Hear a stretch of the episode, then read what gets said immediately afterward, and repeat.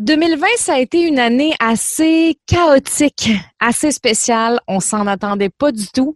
J'avais envie de finir euh, l'année, en fait, pour ce dernier épisode en te partageant mon bilan et mes prises de conscience de l'année. Bienvenue dans le podcast de Stéphanie Mété, la coach flyée un podcast qui a pour but d'aider les femmes entrepreneurs qui sortent de l'ordinaire à faire rayonner leur personnalité dans leur entreprise. Avec Steph, tu apprendras qu'il vaut mieux plaire pour qui tu es que de déplaire pour ce que tu n'es pas. Elle t'apprendra à communiquer avec cœur et impact pour attirer les bonnes personnes sur ton chemin. Bienvenue dans sa Westphalia virtuelle. Je suis super contente de te retrouver. Ça va être le dernier épisode de l'année. Euh, on va se retrouver évidemment en janvier. Fait que je te souhaite de prendre du temps pour toi, de te reposer, de faire autre chose que travailler parce que ça fait pas longtemps que je dis ça, mais moi aussi avant j'avais bien de la misère à décrocher. J'avais vraiment de la difficulté à faire autre chose que travailler. J'avais même pas tant d'autres passions parce que c'était vraiment le travail, le travail, le travail. Je pouvais en manger du travail, en manger le midi, le soir, euh, la nuit, n'importe quand. Mais je trouve ça tellement important de faire autre chose que de travailler, euh, de prendre du temps pour soi puis pour les autres parce que des fois, euh, combien de fois est-ce que dans ma vie, puis je suis contente, mon copain me disait récemment, avant, euh, Steph, euh, t'étais pas là quand t'étais là, tu sais. Avant, euh, on était ensemble.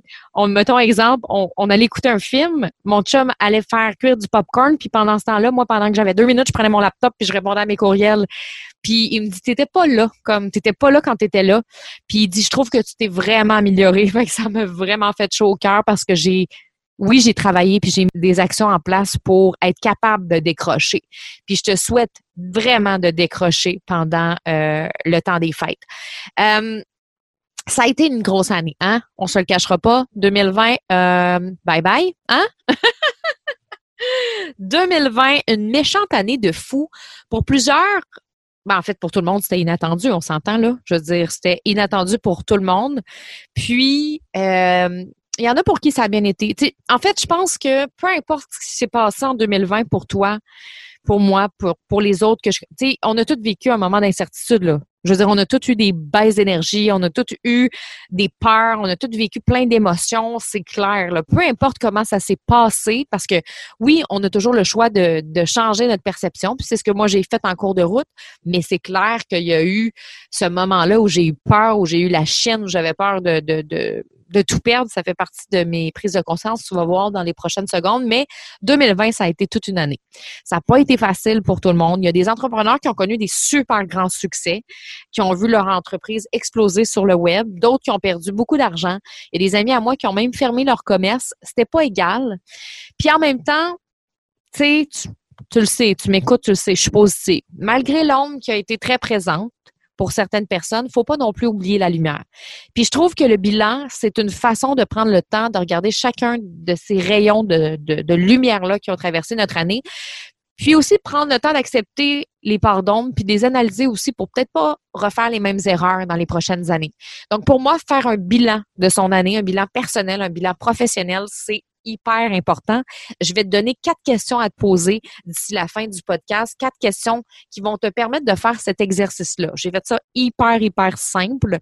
Euh, je voulais pas qu'il y ait 68 000 questions, fait que je vais t'en poser quatre. Moi, c'est les quatre questions que je me pose chaque année. Bon, c'est sûr que ça se modifie un peu euh, avec les années, mais en tout cas, c'est ces quatre questions-là que je vais te poser. Puis, le bilan, pour moi, c'est quelque chose d'important parce que surtout, je trouve que quand on arrive dans le temps des fêtes, des fois, on est down, des fois, on est fatigué, des fois, on manque d'énergie.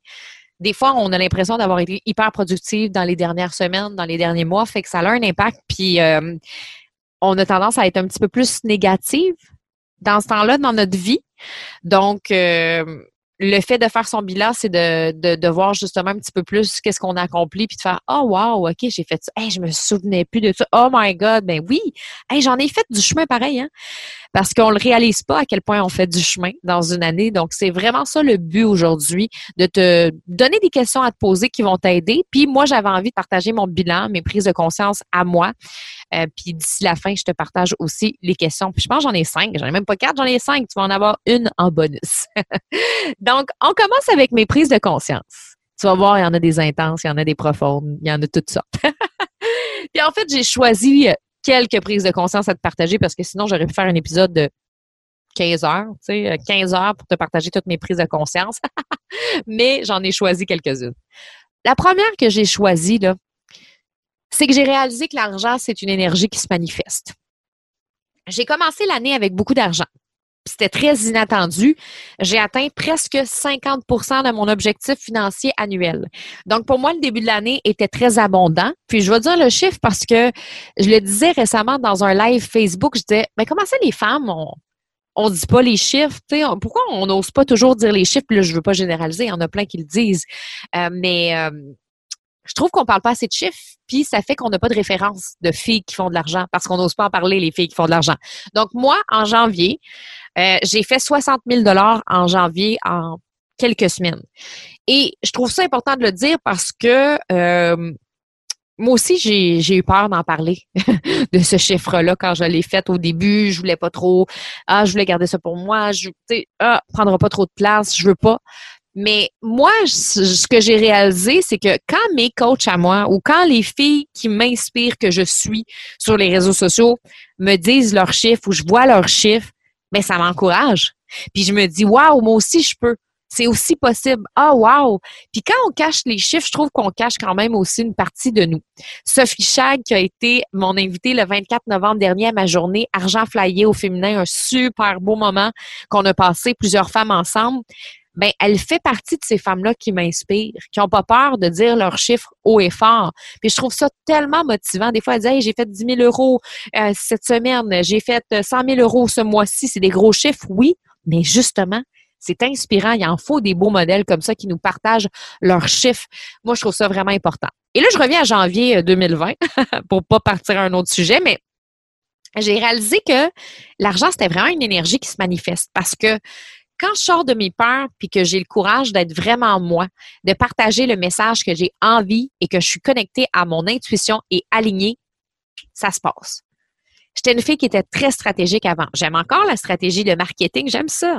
La planification aussi. Pour moi, c'est important. Mais j'ai compris que la meilleure stratégie du monde, le meilleur marketing et la meilleure planification, ça fonctionnera jamais si je ne suis pas moi-même à mon meilleur. Donc, pour moi, l'argent, c'est vraiment une énergie qui va se manifester quand mon énergie à moi est lumineuse. Et ça, je l'ai vraiment, vraiment réalisé cette année. Ça a été une grosse année financière pour moi. Puis, euh, j'ai réalisé aussi que pour avoir une énergie lumineuse, puis pour attirer de l'argent vers soi, ben, faut travailler de fond en comble. faut faire un travail de fond sur sa relation avec l'argent, sur ses blocages qui pourraient nous empêcher de la laisser entrer dans notre vie. Fait que c'est vraiment ça. C'est ce que Sophie a d'ailleurs fait, Sophie Chag, qui était mon invitée que je parlais tantôt. Mais honnêtement, euh, j'ai envie de dire Amen que j'avais fait cette prise de conscience-là avant la pandémie. Parce que le fait d'avoir fait cette prise de conscience-là début de l'année, ça m'a aidé à passer à travers la pandémie, ben, à passer à travers, c'est pas tout à fait terminé, mais dans le sens que ça m'a aidé. Vraiment, mon, mon, mindset de réaliser que l'argent, c'est une énergie, ça m'a vraiment aidé. J'ai pas eu peur, moi, de tomber en récession, de, j'ai eu des peurs, mais ça n'a pas duré longtemps parce que grâce à cette croyance-là que, sur laquelle j'ai travaillé. Mais quand même, dans mon autre prise de conscience, j'ai quand même noté que la vie est en déséquilibre constant, puis ça, je dois l'accepter. La deuxième prise de conscience que je partage quand je l'ai écrit, parce que je l'ai écrit, parce que j'ai voulu comme écrire c'est quoi les prises de conscience que j'ai envie de partager avec ma gang? J'en ai tellement, puis c'est lesquelles que j'aimerais leur partager, puis je l'ai écrit. Puis quand je l'ai écrit, j'ai écrit, ah, je vais parler de ça, que la vie est en déséquilibre constant, puis que je dois l'accepter. J'ai versé des larmes. Pourquoi? Parce qu'en novembre, j'ai fait de l'anxiété puis de l'insomnie, puis je savais pas pourquoi. Je j'allais vraiment pas bien. Euh, il y a eu un petit bout de temps, puis je pense que c'était plus octobre, fin octobre. Là, je, moi, les dates, les chiffres, les mois, là. Mais c'est pas ça le point. Le point, c'est que j'avais une boule serrée, genre en haut du plexus, puis j'arrivais pas à trouver les mots de ces mots-là. je, je respirais pas bien, j'étais pas bien, je pleurais, euh, je faisais de l'insomnie, j'étais stressée, puis tout ça.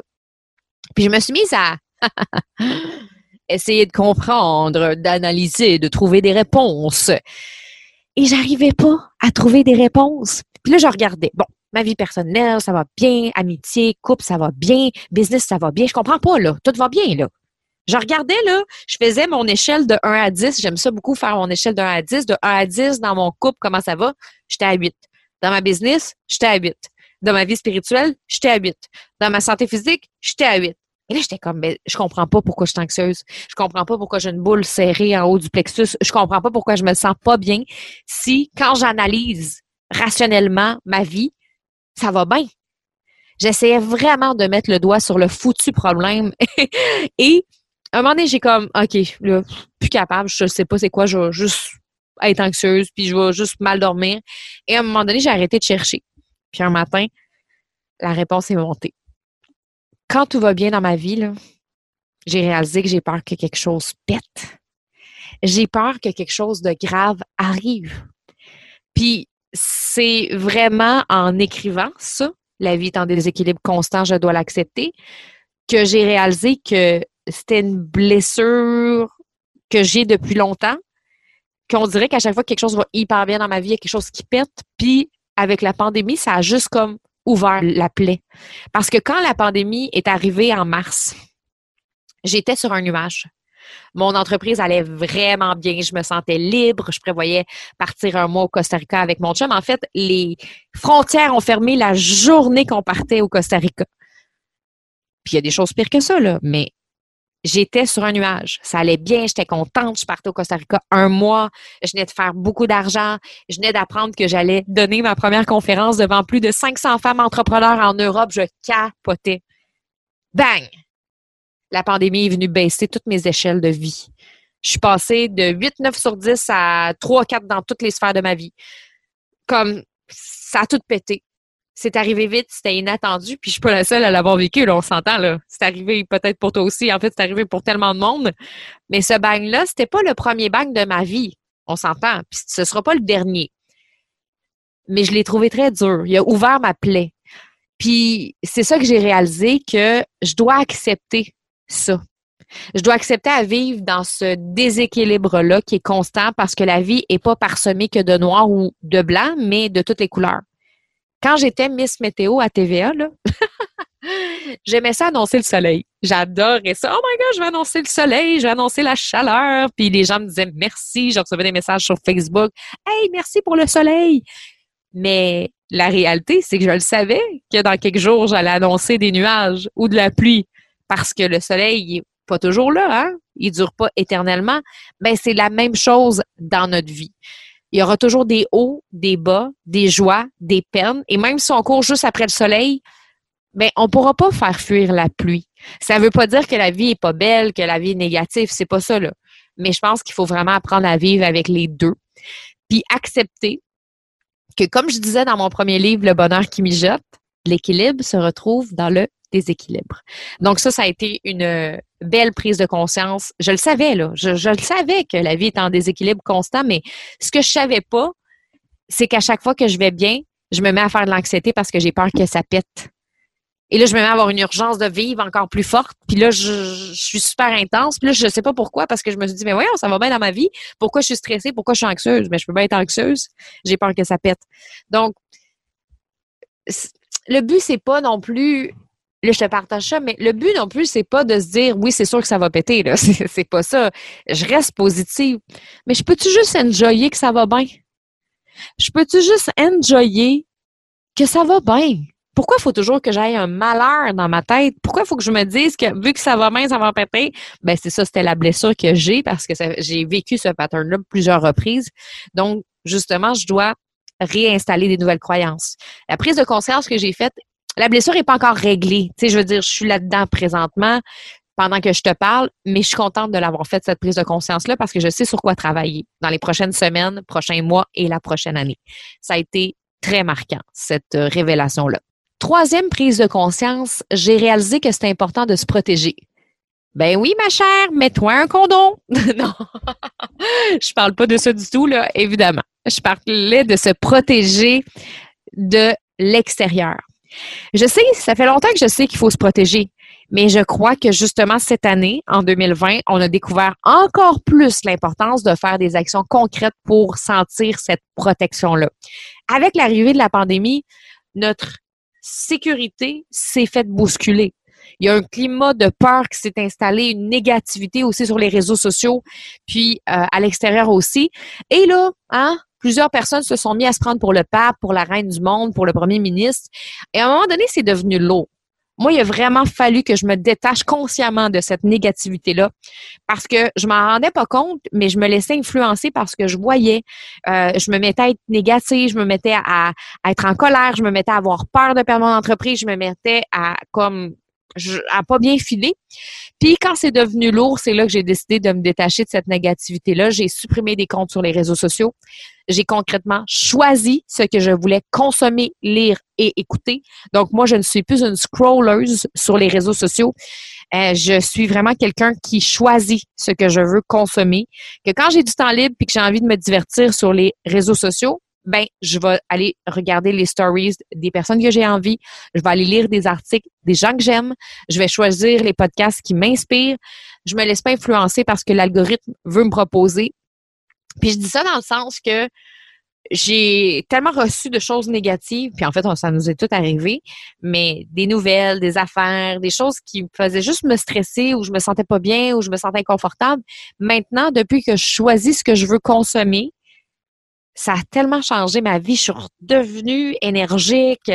Euh, j'aime ça maintenant aller sur les réseaux sociaux et tout ça parce que je le fais avec une conscience qui est différente. Fait que ça, euh, se protéger pour moi, c'est super important. Puis tu sais, c'est un concept de base, mais qui a été hyper, hyper important pour moi. Donc, c'est ça les prises de conscience, je te dirais, principales. Tu sais, il y en a plein d'autres, mais ça a vraiment été ça, mes prises de conscience principales.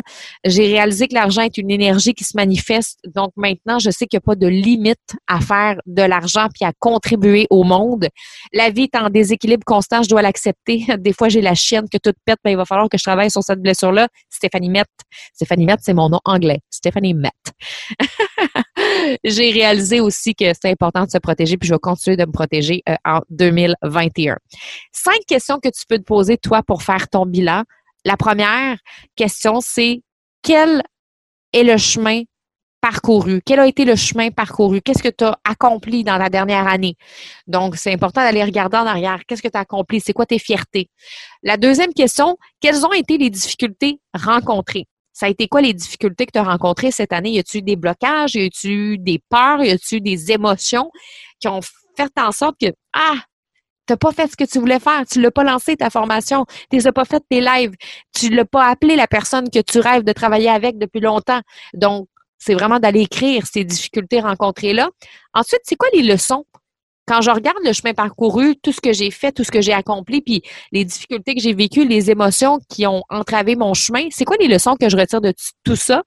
Et ensuite, la suite justement du voyage. Numéro 4, c'est qu'est-ce que j'ai envie de vivre en 2021? Qu'est-ce que j'ai envie de vivre en 2021?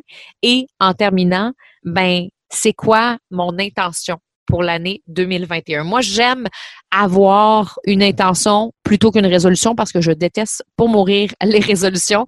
Donc, c'est vraiment plus d'y aller en termes d'intention, de mots magiques, en quelque sorte, de mots qui vont nous servir tout au long de l'année. L'année passée, j'avais le mot lâcher prise. Oh my God! Et oui, j'ai travaillé là-dessus. Euh, une bonne partie de l'année. Puis je suis fière quand même parce que justement, ce que je te disais tantôt, euh, par rapport euh, au fait que mon chum m'a dit que j'étais vraiment plus présente, ben, ça fait partie du lâcher prise aussi. Donc euh, voilà les cinq questions à te poser. Premièrement, quel chemin as-tu parcouru cette année? Donc, ça a été quoi tes accomplissements, tes fiertés? Quelles sont, quelles ont été les difficultés rencontrées? Numéro deux, tes peurs, émotions, les choses qui t'ont bloqué. Trois, c'est quoi les leçons que je retire de tout ça? Quatre, qu'est-ce que j'ai envie pour 2021? Et cinq, quel est le mot qui j'ai envie m'accompagne pour la prochaine année. Une belle façon de faire son bilan. Et je te souhaite tellement un beau temps des fêtes. Prends du temps pour toi, prends du temps pour lâcher prise et euh, on va se retrouver en 2021. J'ai vraiment envie d'une année 2021 euh, magique, euh, créative. On va s'en reparler en 2021, mais je pense que ça peut pas être pire que 2020. Hein? c'est ce que je me dis. Moi, je pense que 2021, là, tous les changements, toutes les transformations qui ont été faites en 2020, là, ça va emmener du positif, ça va emmener du bon. Donc, j'aime penser comme ça.